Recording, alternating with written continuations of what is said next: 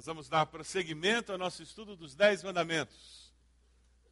Vamos lá, hoje nós vamos estudar o oitavo mandamento. O tema da mensagem é direito à propriedade privada. Direito à propriedade privada. Uma mãe estava com um problema muito sério com o filho.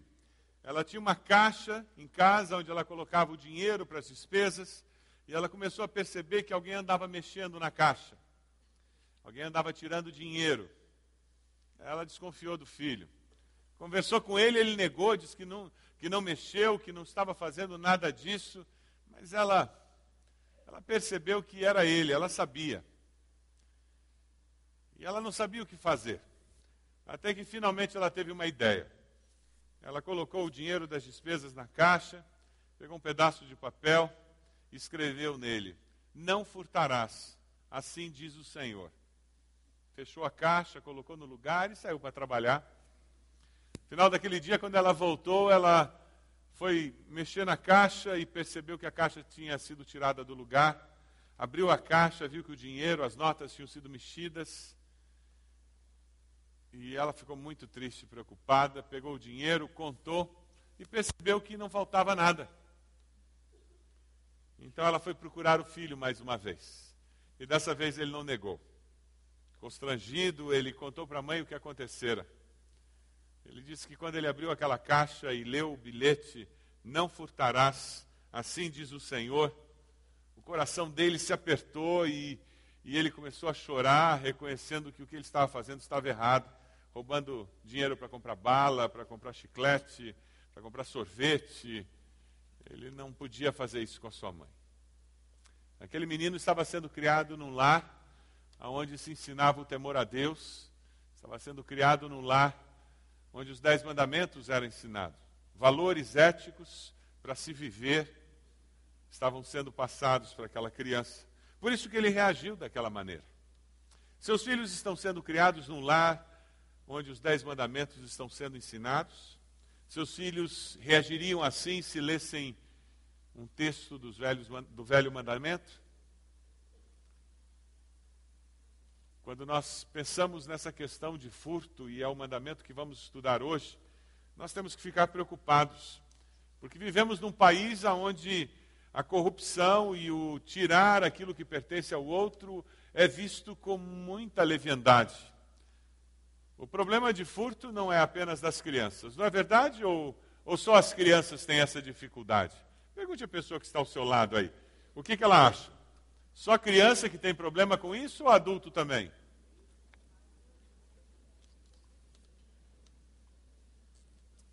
Se fossem só as crianças, os hotéis não teriam tanto prejuízo com toalhas roubadas. Tá, restaurantes não teriam problemas com talheres roubados. Se fossem só as crianças, as lojas não gastariam tanto com o sistema de segurança anti-roubo.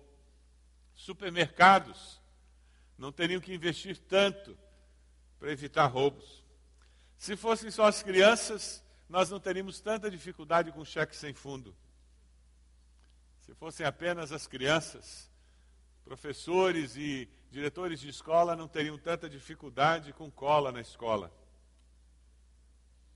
Professores de faculdade não teriam tanta dificuldade. Quando nós lemos esse mandamento, nas traduções mais antigas era usada a palavra roubar, não roubarás. As traduções mais novas estão colocando não furtarás. Tecnicamente existe uma diferença entre as duas palavras. As escrituras o termo é tratado de uma maneira simples e nós mesmos, popularmente, não fazemos essa distinção. Isso é coisa de advogado. Nós falamos roubo, não roubar, não roubar, e nós usamos a palavra quando significa até outra coisa. Tecnicamente, roubar é tirar algo de alguém com violência. A pessoa se sente ameaçada. E furto, furtar, é tirar algo de alguém sem violência. Quando nós pensamos no quebrar esse mandamento, o que nós estamos vendo é a essência do cristianismo sendo violentada. Porque agir dessa forma é agir contrariamente ao coração do cristianismo.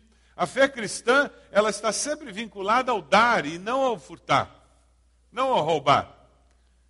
Então, quando nós quebramos esse mandamento, nós nos voltamos contra a essência, o coração do cristianismo. E também, quando quebramos esse mandamento, nós estamos quebrando um princípio bíblico que nós encontramos em toda a Escritura, que é o direito à propriedade privada. Em momento nenhum, nem no Velho Testamento, nem no Novo Testamento, nós encontramos uma referência a que as pessoas, depois de se tornarem cristãs, deveriam não ter propriedades que fossem suas. Pelo contrário, em todas as Escrituras, nós encontramos a valorização do direito que as pessoas têm de possuir bens. E Deus dá esses bens.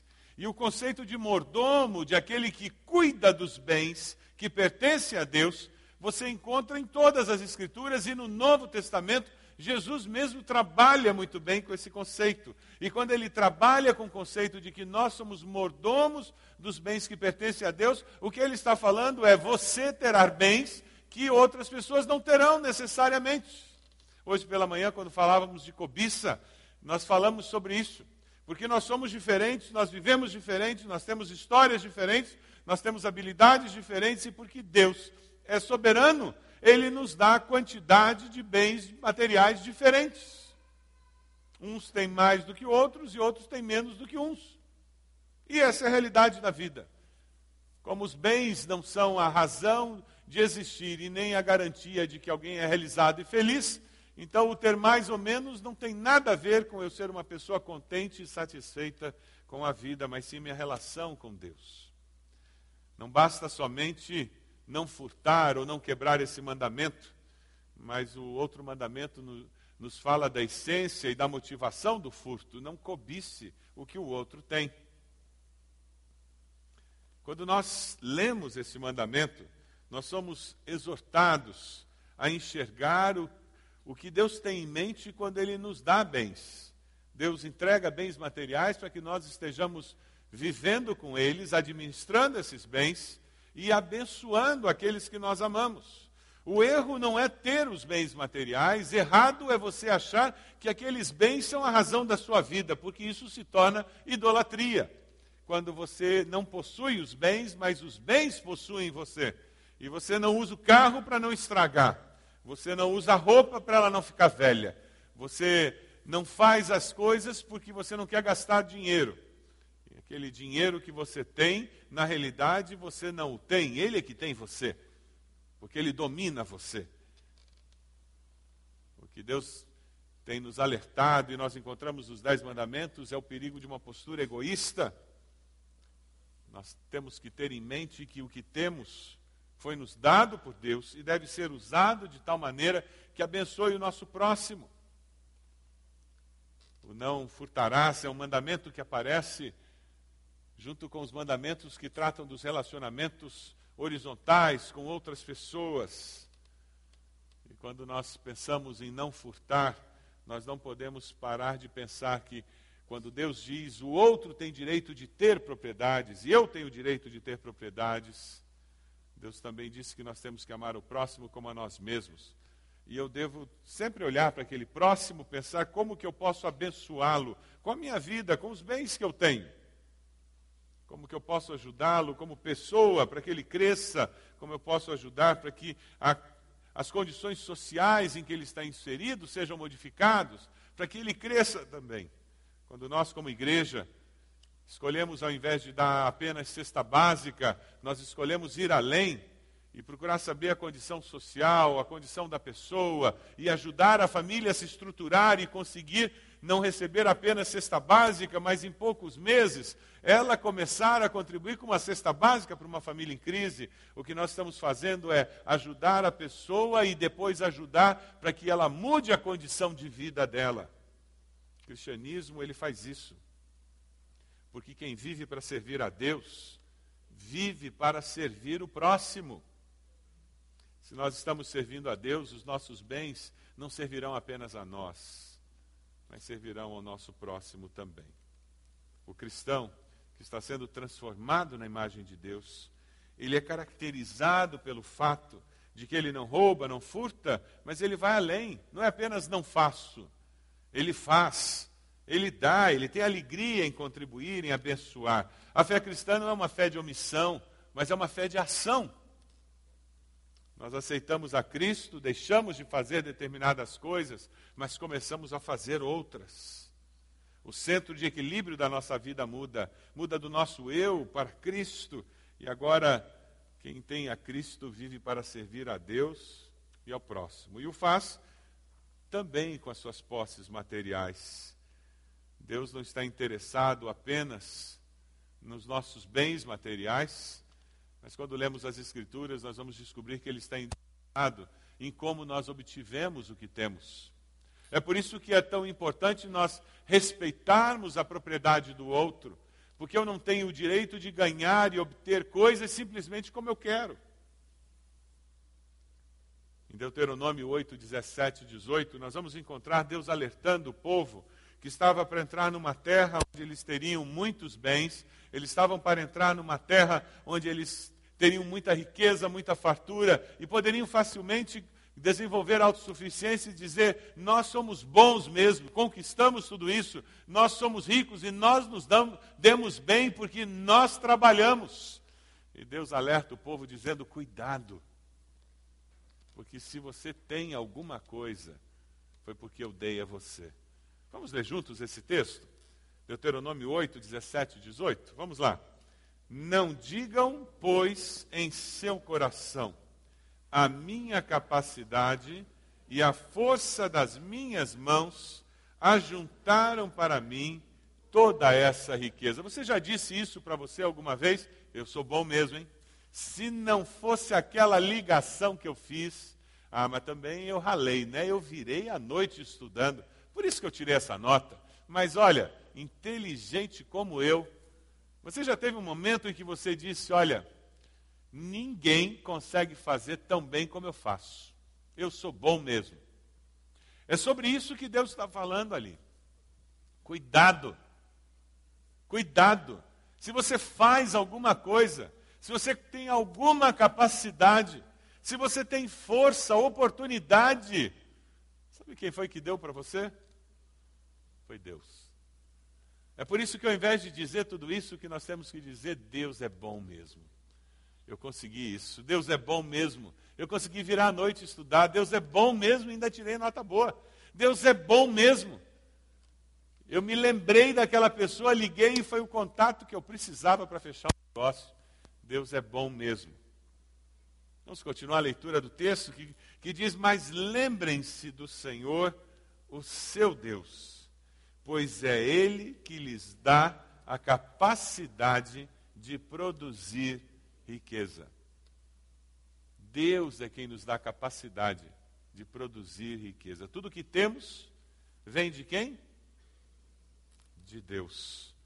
O que nos resta é termos gratidão. O que nos resta é curtir e aproveitar o que Deus tem nos dado. O que fica para nós é dizer, Deus, como que tudo isso que o Senhor tem me dado, eu posso usar para abençoar outros. Sabe aquela casa que você tem? Aqueles imóveis que você tem? Sabe tudo que você tem dentro da casa? Muito mais do que você vai conseguir usar em toda a sua vida, não é verdade? Dentro dos armários. Sabe aquele carro que você tem, ou carros que você tem? Foi Deus quem deu. Foi? Você tem consciência disso? Você vive com essa consciência? E você diz para Ele que é isso? E você diz, Deus, obrigado, porque o Senhor me deu capacidade para trabalhar, oportunidade para trabalhar. Obrigado, Deus, porque se eu acumulei alguma riqueza, se eu produzi alguma riqueza, foi o Senhor que me capacitou. Que privilégio, que bênção. Que bom viver com essa certeza de que Deus é aquele que me capacita. Quando você começa a olhar o trabalho, bens materiais que são produzidos pelo nosso trabalho, nós encontramos, valor, encontramos valores que são importantíssimos na vida do cristão. Efésios 4, 28 nos fala, nos fala sobre um desses valores. Vamos ler juntos? O que furtava, não furte mais. Antes, trabalhe, fazendo algo de útil com as mãos. Para quê?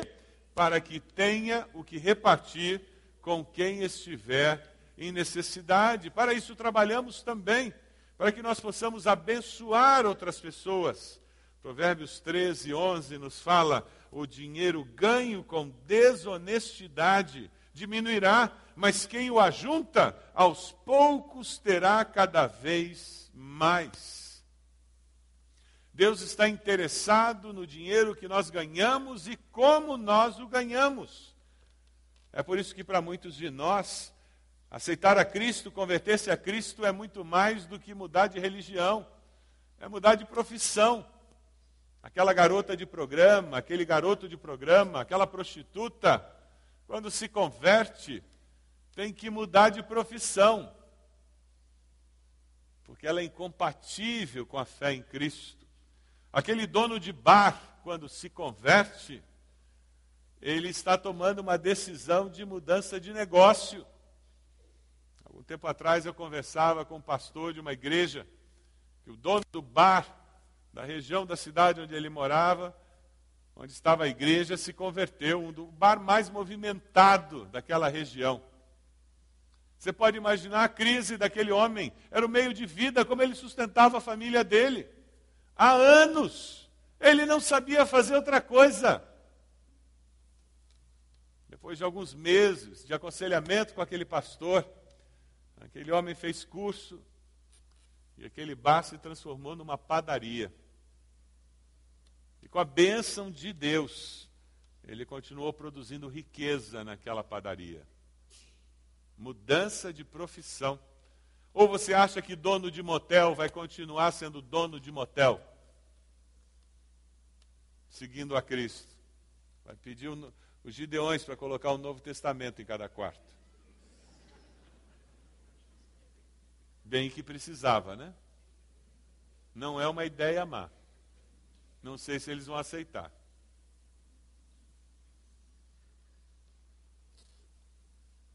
O cristão comprometido com Cristo, ele se importa maneira, com a maneira pela qual ele ganha o dinheiro. É por isso que nós não jogamos em loteria, não compramos bilhete de mega-sena, não cedemos à cobiça de ver tantos milhões sendo oferecido e propagandeado na, na mídia. Porque o jogo ele faz com que uma pessoa ganhe quando milhões perdem. Ninguém compra bilhete de loteria porque quer perder, né? É por isso que você não aceita propina nem suborno. Mesmo quando vem dourado com o nome de gratificação por fora. Porque Deus se importa se importa como nós ganhamos o que ganhamos. Como você ganha a vida? De que maneira o dinheiro chega na sua conta? É honesto? Você teria tranquilidade de contar para Deus como aquele dinheiro chegou na sua conta? Você poderia contar em público como você ganhou aquele dinheiro? Ou existiriam implicações legais e morais na origem daquele dinheiro. Deus se importa em como nós ganhamos a vida, porque Deus se importa com o trabalho. O trabalho é plano de Deus. Deus projetou que nós íamos trabalhar para glorificar o seu nome. Deus tem uns tem uma missão para todos nós. Quando nós somos criados no ventre da nossa mãe, Deus tinha um propósito, um plano para nós, e nesse senso de missão existia trabalho. Nós íamos produzir algo com a nossa vida. E essa produção, através do trabalho, deveria glorificar a Deus por causa da nossa ética, da nossa postura, da nossa contribuição para a sociedade. Honre ao Senhor com todos os seus recursos, com os primeiros frutos de todas as suas plantações. No propósito de Deus, lá na criação, já existia trabalho, e esse trabalho ia glorificar a Deus. Deus criou o trabalho para que nós pudéssemos suprir para as nossas necessidades pessoais e familiares. Vamos ler juntos o texto que vai aparecer na tela agora? Se alguém não cuida, vamos lá? Se alguém não cuida de seus parentes, e especialmente dos de sua própria família, negou a fé e é pior que um descrente. Você tem descuidado de algum parente seu? Você tem se negado a abençoar e ajudar? Não criar um vagabundo, não incentivar a, alguém a ser uma pessoa vagabunda, de maneira nenhuma, mas ajudar. E talvez o ajudar não seja dar dinheiro, mas seja dar uma oportunidade de trabalho, seja pagar um curso, para quebrar aquela situação na vida da pessoa. Deus nos dá um trabalho, nos dá bens, para que nós possamos abençoar aqueles que são do mesmo sangue. Nós ensinamos este valor aos nossos filhos quando nós os forçamos a arrumar a cama, fazer algumas tarefas dentro de casa classe média tem a mania de proteger demais os filhos. E eles crescem e levam um susto na vida adulta. As coisas não nascem feitas. Porque na casa dos meus pais eu pensei que tudo nascia feito. E ao superprotegermos os filhos, nós não os preparamos para a vida. Deus nos dá o trabalho para nós podermos ajudar aos outros também. O que furtava, não furte mais, antes trabalhe, fazendo algo de útil com as mãos para que tenha o que repartir com quem estiver em necessidade, não apenas os parentes, mas outras pessoas ao redor. O trabalho é importante porque ele evita o ócio. A preguiça leva ao sono profundo e o preguiçoso passa fome. O ditado popular diz que a mente ocupada é oficina do diabo. Desocupada é oficina do diabo, tá certo. Eu é que estou muito ocupado na minha mente, pelo jeito. Mente desocupada é oficina do diabo. E se nós não estamos ocupados produzindo alguma coisa com as nossas vidas, a tendência é começar a ter ideia de jirico. E como dizia meu pai, jirico de rabo curto ainda. Não sei o que quer dizer isso, mas ele sempre falava. Dá a impressão que é um jirico pior. E por último, quando nós trabalhamos e produzimos, nós também impedimos uma tentação terrível que o ser humano passa. Vamos ler juntos esse texto de Provérbios 38, 9? Não me des nem pobreza, nem riqueza. Dá-me apenas o alimento necessário. Senão, tendo demais, eu te negaria e te deixaria. E diria: Quem é o Senhor? Se eu ficar pobre poderia vir a roubar, desonrando assim o nome do meu Deus. Eu conheci um, um irmão, diácono, de uma igreja que eu fui pastor, que ele adotou isso como lema da sua vida.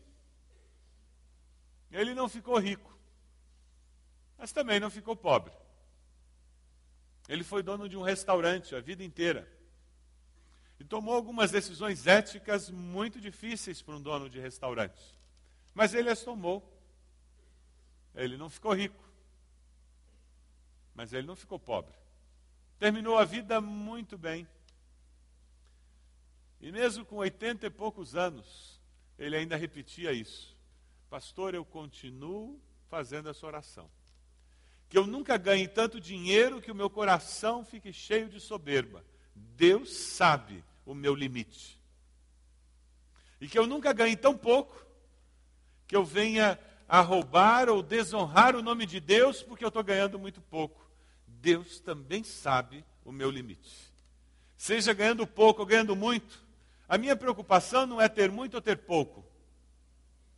Ele dizia: a minha preocupação é honrar o meu Deus com a minha vida. Sabedoria de um homem com mais de 80 anos de idade. Eu guardei aquilo no meu coração. É por isso que muitas vezes vocês já me ouviram falar aqui do púlpito. Para alguns de nós, a maior bênção que Deus pode nos dar é manter a conta curta. Naquela que você paga a conta do mês seguinte com salário desse. Porque se você tiver um pouquinho de folga, de repente, você vai se afastar do Senhor. Eu conheço algumas pessoas que ter um carro foi uma maldição, não foi benção. Porque agora ele tinha que ir para a praia para aproveitar o carro.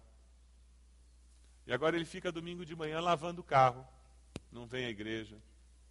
E domingo à noite às vezes falta porque foi visitar um parente lá do outro lado da cidade, não deu tempo de voltar. Porque agora a gente tem carro. Aí é aquele que compra a casa de praia ou a casa de campo, e agora eu tenho que ir lá na casa de campo, tenho que cortar o mato, tenho que cuidar da casa. Aí naquele final de semana já não vem à igreja. Algumas pessoas são promovidas na empresa e isso é maldição, não é bênção. Aí eu saio do coro, não vou mais à célula, porque agora eu estou trabalhando 12 horas por dia, porque eu fui promovido. Ou eu peguei, um, peguei mais aulas, porque eu vou ganhar mais. Mas também eu peguei mais aulas, meus filhos não me veem mais, porque eu saio antes deles acordarem e volto, eles já estão dormindo. O que, que adiantou eu ganhar mais? Eu vou comprar um brinquedo novo para eles. Mas eles não me veem. O que, que adianta eles terem mais brinquedo, terem mais comida, se eles não têm mais pai, se eles não têm mais mãe?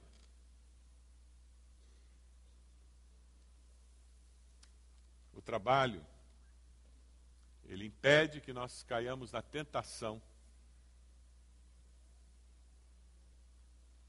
de ter de mais ou de menos, desde que esse trabalho seja visto com senso de missão e com o propósito de glorificar a Deus. Eu queria que você visse um vídeo. Um vídeo que fala muito da nossa postura, da nossa atitude que tem a ver com a nossa cultura brasileira. Dê uma olhadinha nesse vídeo. É impressionante. Por causa da nossa cultura brasileira corrupta, por causa do noticiário dia e noite que a gente escuta de gente roubando em Brasília, gente roubando no estado, gente roubando no município, gente roubando nas empresas, por causa de tudo que a gente vê, uh, nós estamos com um problema muito sério porque nós sempre esperamos o pior das pessoas. A gente sempre assume que a pessoa vai ser desonesta, a gente sempre assume que a pessoa vai fazer o pior. Isso tem gerado muitos problemas, porque quando alguém não é desonesto, a gente para e diz: hum, para mim tem coisa por trás. Não contaram toda a história. Quando nós ouvimos uma história de alguém que foi honesto, foi íntegro, ao invés de louvarmos a Deus e ao invés de ficarmos felizes, a gente para e diz: hum, sei não, hein? Para mim tem mutreta nisso. Tem alguém escondendo alguma coisa. Isso tem gerado muitos problemas, porque algumas pessoas vivem amarguradas. Ouvem tudo com essa postura negativa. E isso não fica só lá fora. Quando você vê relatórios da tua empresa, quando você escuta o que os colegas estão fazendo, quando você escuta coisas do governo, isso está aqui dentro da igreja também. Quando você vê decisões de liderança, quando você percebe algo que está acontecendo, você já assume o pior.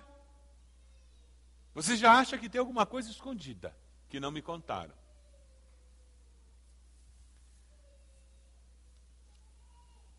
Particularmente nesse mandamento, não furtarás, é muito importante nós termos em mente que nem todas as pessoas têm a intenção de furtar. E muitas vezes elas acabam sendo incentivadas a fazer isso, porque todo mundo está esperando isso delas e dizendo que se ela não fizer, ela é um trouxa. Nós, como cristãos, temos que ser o contrafluxo, contracorrente. E nós temos que, onde nós estamos no ambiente de trabalho, ser aqueles que incentivam dizendo não tem que furtar mesmo. Ser aquele que tem uma palavra profética dizendo vale a pena ser honesto, vale a pena ser íntegro, vale a pena não aceitar propina. Porque quando nós fazemos isso, nós estamos reafirmando esse mandamento. Eu queria conversar com vocês sobre algumas aplicações deste mandamento. Vamos conversar sobre elas? Você tem aí o esboço na revista Bebês. Pegue esse esboço aí para você ir marcando. Mesmo que você não tenha acompanhado com o esboço, eu queria que você pegasse agora e que você estivesse marcando. O microfone está falhando ou é impressão minha? Tem horas que ele está falhando, não está?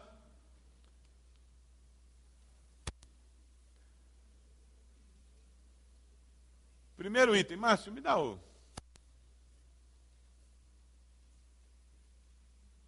Obrigado.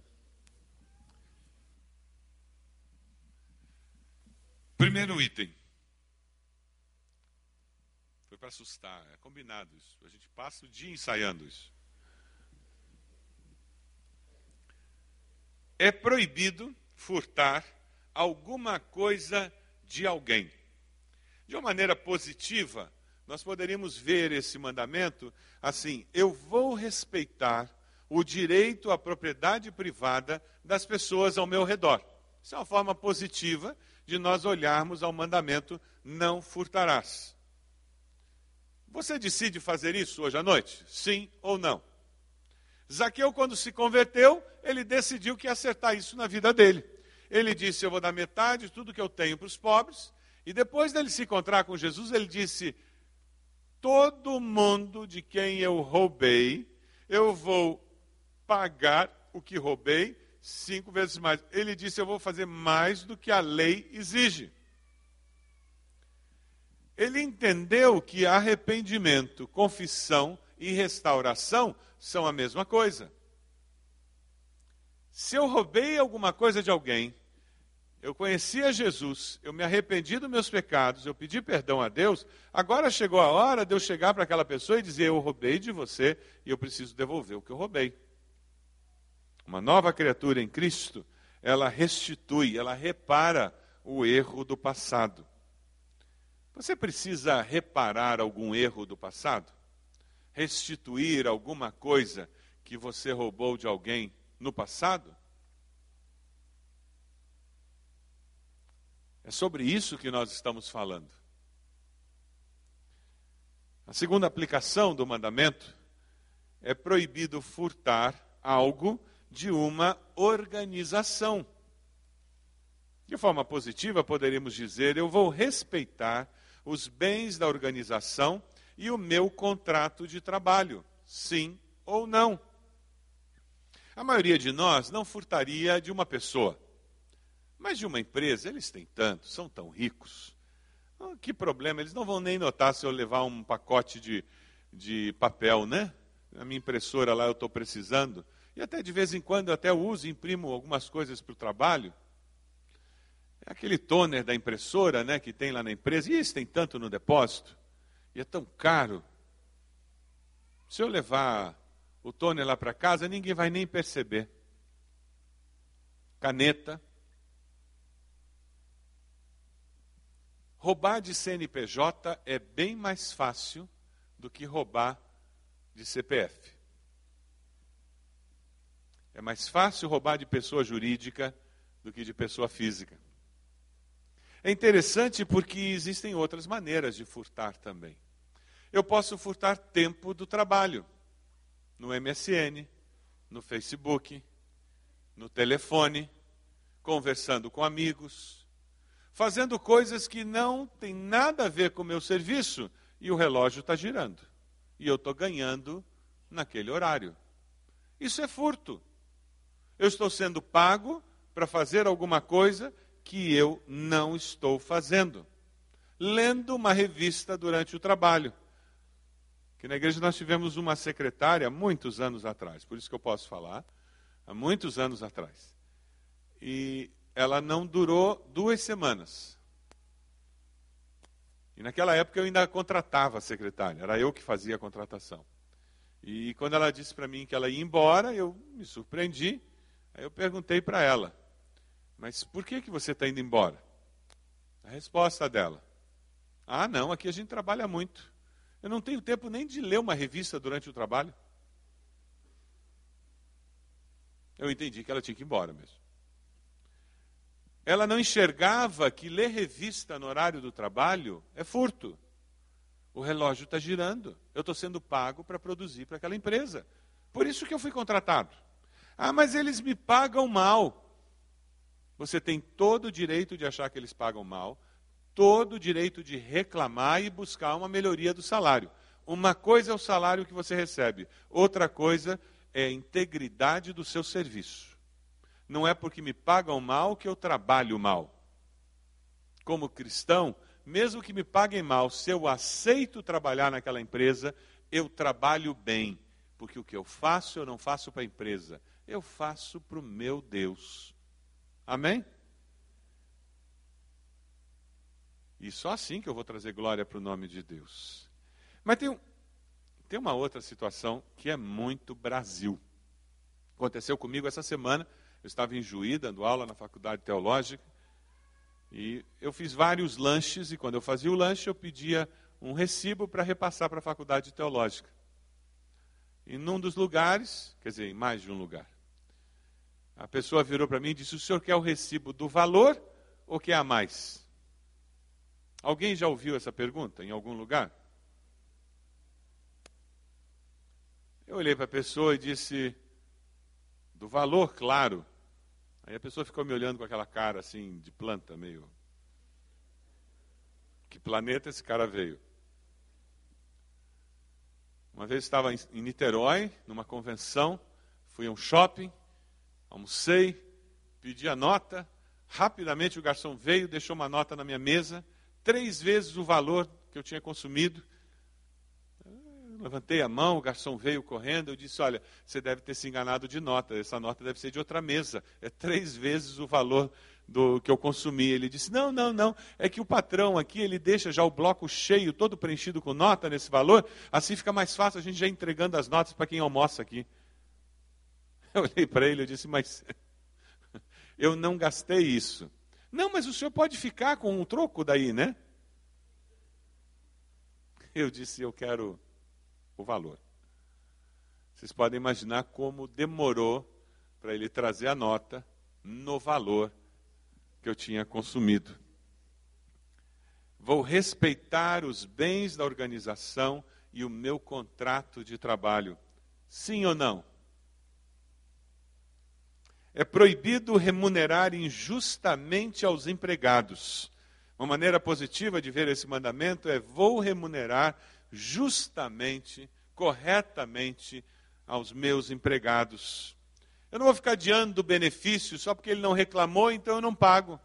Eu tinha concordado, nós tínhamos contratado, foi algo que nós acertamos, mas porque ele é tímido, ou porque ele esqueceu, ou porque ele não tem iniciativa, não interessa se eu estou lembrando ou não, eu tenho que tirar vantagem dele. Eu vou explorar os meus empregados o que eu puder. Eu sugo o que posso, porque todo mundo faz. eu vou furtar o trabalho, o salário do trabalhador. Ele tem esse benefício, a lei exige, mas enquanto ele não reclamar, eu não pago. Assim eu vou economizando, né? Você precisa mudar a sua maneira de ser supervisor, gerente, diretor ou dona de casa? Porque às vezes a gente faz isso com diarista, com empregada doméstica. Às vezes a gente faz isso com marceneiro, gente que vai consertar a tomada. Às vezes a gente faz isso com jardineiro que vai cortar grama. E porque ele está desesperado tendo que pagar uma conta, ele aceita cortar a tua grama por 20 reais. E você sabe que não é um preço justo. E você paga 20 reais para ele. Se nós não tivermos um parâmetro mais elevado do que o restante da sociedade, para que, que serve o nosso cristianismo? Vou remunerar justamente aos meus empregados, sim ou não? É proibido emprestar e não devolver. Vou devolver sempre que emprestar algum bem de alguém. Aqui é mais para os jovens e adolescentes. Essa geração tem uma mania de emprestar calça jeans, casaco, tênis e não devolver. Eu sei que é dele, mas está comigo. Numa boa. E o pior é que o dono às vezes acha que também está bom, porque ele faz parte da geração. Os pais é que estão agoniados, porque isso é do bolso deles. E de repente eles apareceram com uma calça toda arrebentada, porque trocaram lá e se emprestaram. Se eu emprestei um livro de alguém, aquele livro tem que voltar.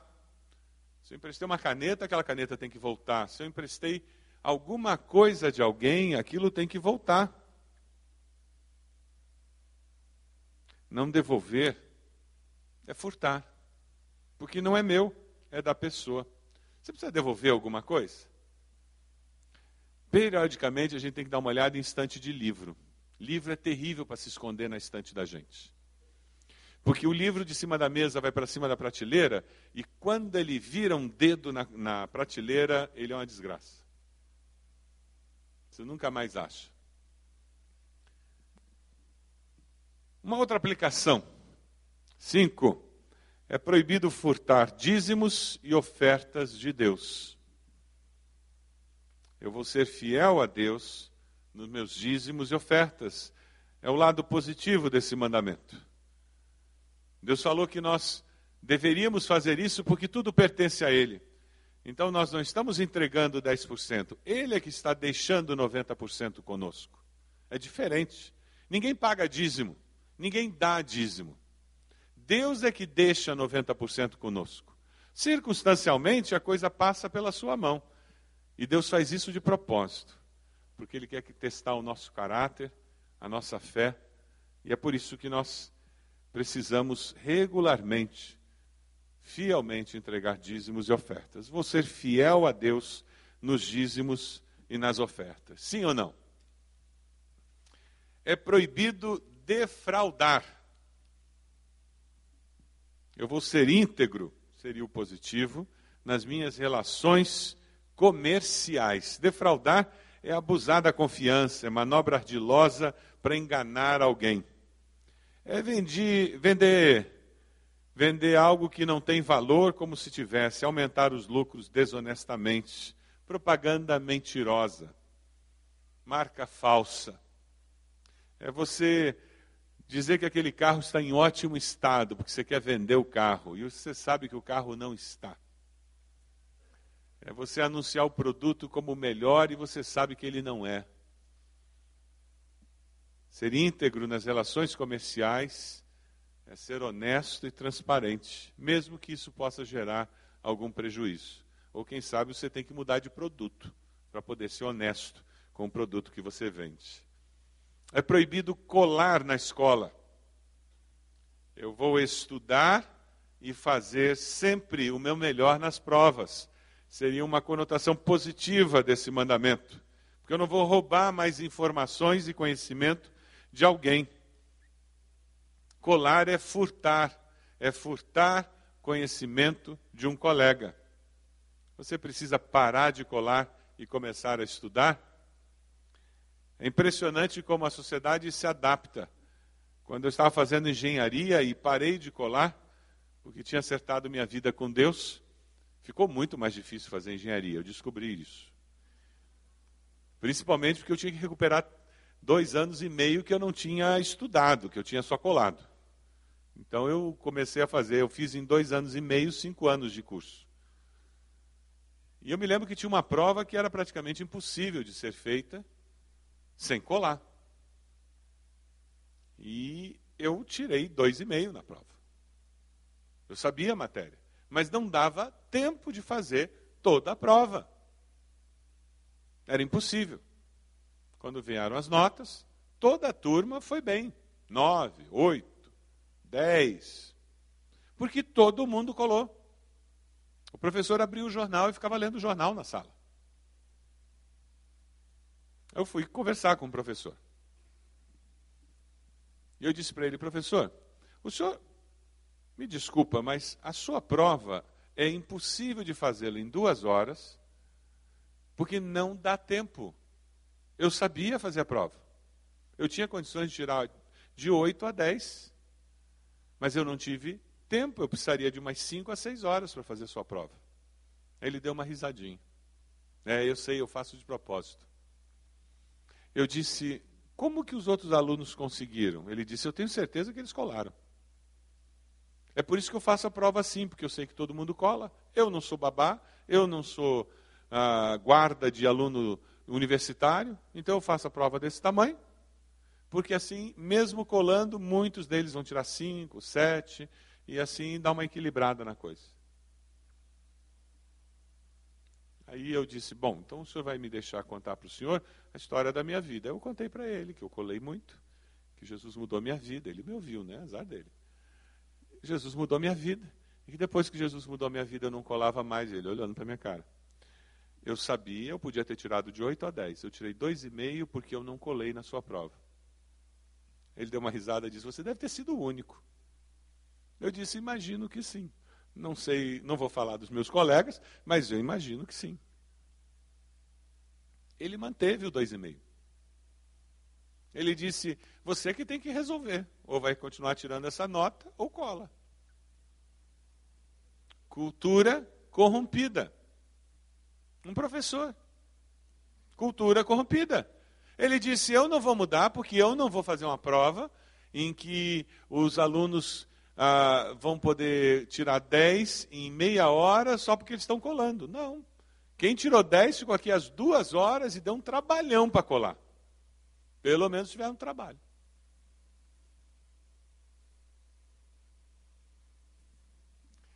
Eu vou estudar e fazer sempre o meu melhor nas provas, sim ou não?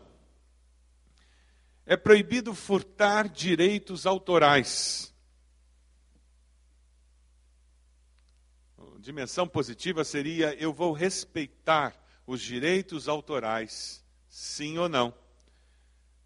É copiar partituras de música. Em nossa igreja, nós não copiamos, nós compramos partituras de música. Dessa maneira, nós honramos os compositores é você comprar CD pirata. Você compra CD pirata? Ou então um amigo compra um CD, aí você põe no teu computador e faz o quê? Copia. Isso é CD pirata, gente. Isso é furtar do compositor. Você não está pagando os direitos autorais para o compositor. É comprar DVD pirata. Você compra DVD pirata? Ah, não, eu não compro. Assisto todos, porque eu tenho um primo que compra e me empresta. É a mesma coisa. Não, pastor, eu não compro. Mas eu assisto todos os filmes. Essa pessoa que compra está sendo estimulada pelo seu consumo a continuar comprando. E pode ter certeza que você está perdendo uma boa oportunidade de dar uma cutucada nela, dizendo: meu filho, você está sustentando o tráfico de drogas, você está sustentando o crime organizado, está sustentando a criminalidade no nosso país. Eu vou respeitar os direitos autorais, sim ou não? É proibido furtar a reputação de alguém. A dimensão positiva seria: eu vou respeitar a reputação das pessoas e de Deus. Calúnias, fofocas, comentários, a famosa rádio corredor, tem a capacidade de acabar com a reputação de indivíduos. Esse furto é pior do que ir na casa da pessoa e pegar todos os eletrônicos. Reclamações Aquela pessoa que sempre fala da vida como algo pesado, carregado. Isso depõe contra a reputação de Deus. Se você é cristão e você vive reclamando da vida, de tudo, de todos, você está dizendo que Deus não é bom com você, que Deus não cuida de você, que Deus não protege você e que a vida com Deus é um horror. Eu vou respeitar a reputação das pessoas e de Deus. Sim ou não? Eu li uma historinha que eu achei muito interessante. Um homem trabalhava na limpeza de um banco, limpou aquele banco à noite e ele encontrou num canto um maço, um bolo de notas. Uma quantidade significativa de dinheiro para ele. Ele estava sozinho, não tinha ninguém por perto, ele não sabia o que fazer. Ele ficou agoniado, pensou em deixar ali, mas alguém podia pegar. E ele tomou uma decisão arriscada. Enrolou aquele dinheiro no papel, colocou no seu armário, ali no banco mesmo. No outro dia de manhã, assim que o banco abriu, embora ele não tivesse que vir ao trabalho, ele veio até o banco, foi direto até o gerente com aquele pacote, entregou para ele e contou a história. e falou o porquê que ele tinha vindo de manhã para entregar, porque ele queria logo se ver livre daquilo. O gerente agradeceu, ficou surpreendido com aquela situação, mas ao mesmo tempo ele disse: Você me perdoe, mas me conte, o que, que fez você ser honesto e trazer esse dinheiro? Era praticamente impossível alguém ligar você a esse dinheiro. Ninguém ia descobrir que você tinha encontrado esse dinheiro e tinha levado para você. E aquele homem respondeu para o gerente: O senhor sabe que eu sou crente em Cristo Jesus. O senhor sabe que eu acredito que Deus vê todas as coisas e sabe todas as coisas. Então Deus saberia que eu tinha ficado com esse dinheiro.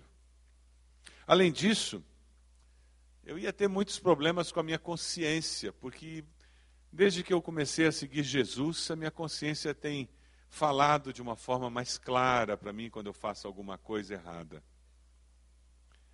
E depois de pensar um pouco, eu simplesmente tomei uma decisão. Eu não queria morar com um ladrão. Eu não queria morar com um ladrão. Essa é a essência do mandamento que nós estudamos hoje. Não furtarás. Quem furta, de qualquer maneira que seja, com a sofisticação que seja, quem quebra este mandamento é ladrão, é ladra. E quem quebra esse mandamento está morando com um ladrão. Quem quebra esse mandamento está morando com uma ladra, porque mora consigo mesmo. Estamos sendo desafiados hoje a dizer: Deus, de alguma maneira eu tenho tomado alguma coisa de alguém? Eu emprestei e não devolvi? Deus, eu devo e não paguei? Deus, de alguma forma, eu tenho tratado injustamente alguém e dessa forma eu tenho furtado dessa pessoa? Deus, eu tenho, no meu trabalho, deixado de ser o tipo de funcionário que honra teu nome, porque eu estou furtando daquelas pessoas que me contrataram? Deus, por acaso, quando eu contrato alguém, eu furto dessa pessoa no seu salário por pagá-la injustamente? Você poderia fechar seus olhos? Momento seu com Deus.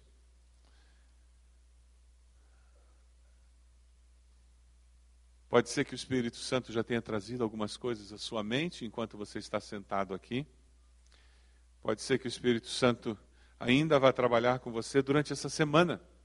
Situações vão acontecer que são corriqueiras e de repente vai dar aquela luz e você vai dizer: Ah, isso é furto. Eu não tinha me tocado. Eu não tinha juntado as duas coisas. Eu queria pedir que você fizesse um pacto com Deus hoje, dizendo: Espírito de Deus, durante a semana me lembra dessas coisas para que eu possa para que eu possa estar tá caminhando, para que eu possa estar tá descobrindo coisas novas e assim me santificar ainda mais, me aproximar do Senhor. Eu preciso disso, Deus.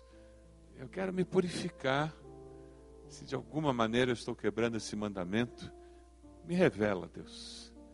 Eu não quero morar com um ladrão, eu não quero morar com uma ladra. Não quero estar quebrando esse mandamento. Pelo contrário, eu quero segui-lo. Porque quem guarda os teus mandamentos é aquele que te ama, Senhor.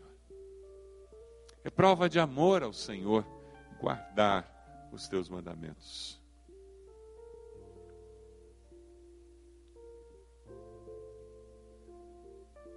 Deus falou com você? Você está fazendo um compromisso com Deus hoje? De alguma mudança?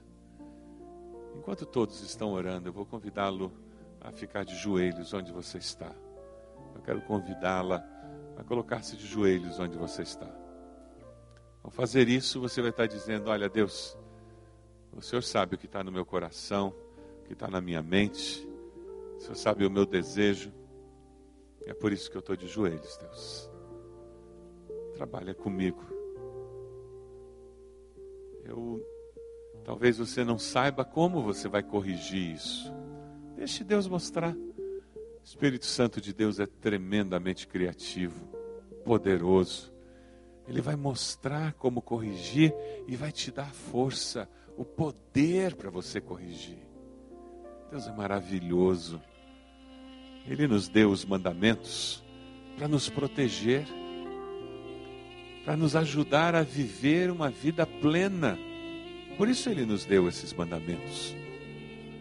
E quando nós obedecemos pela fé, quando nós nos dobramos à direção de Deus, nós colhemos a bênção de Deus. Mais alguém que precisa se unir aos que já estão de joelhos? Onde você está? Faça isso. Converse com Deus agora.